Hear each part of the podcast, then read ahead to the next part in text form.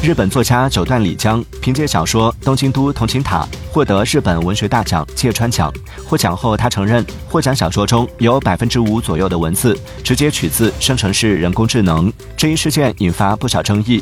一些人对人工智能持欢迎态度，视之为新的写作工具；也有人心存疑虑，担心它影响作者创造力。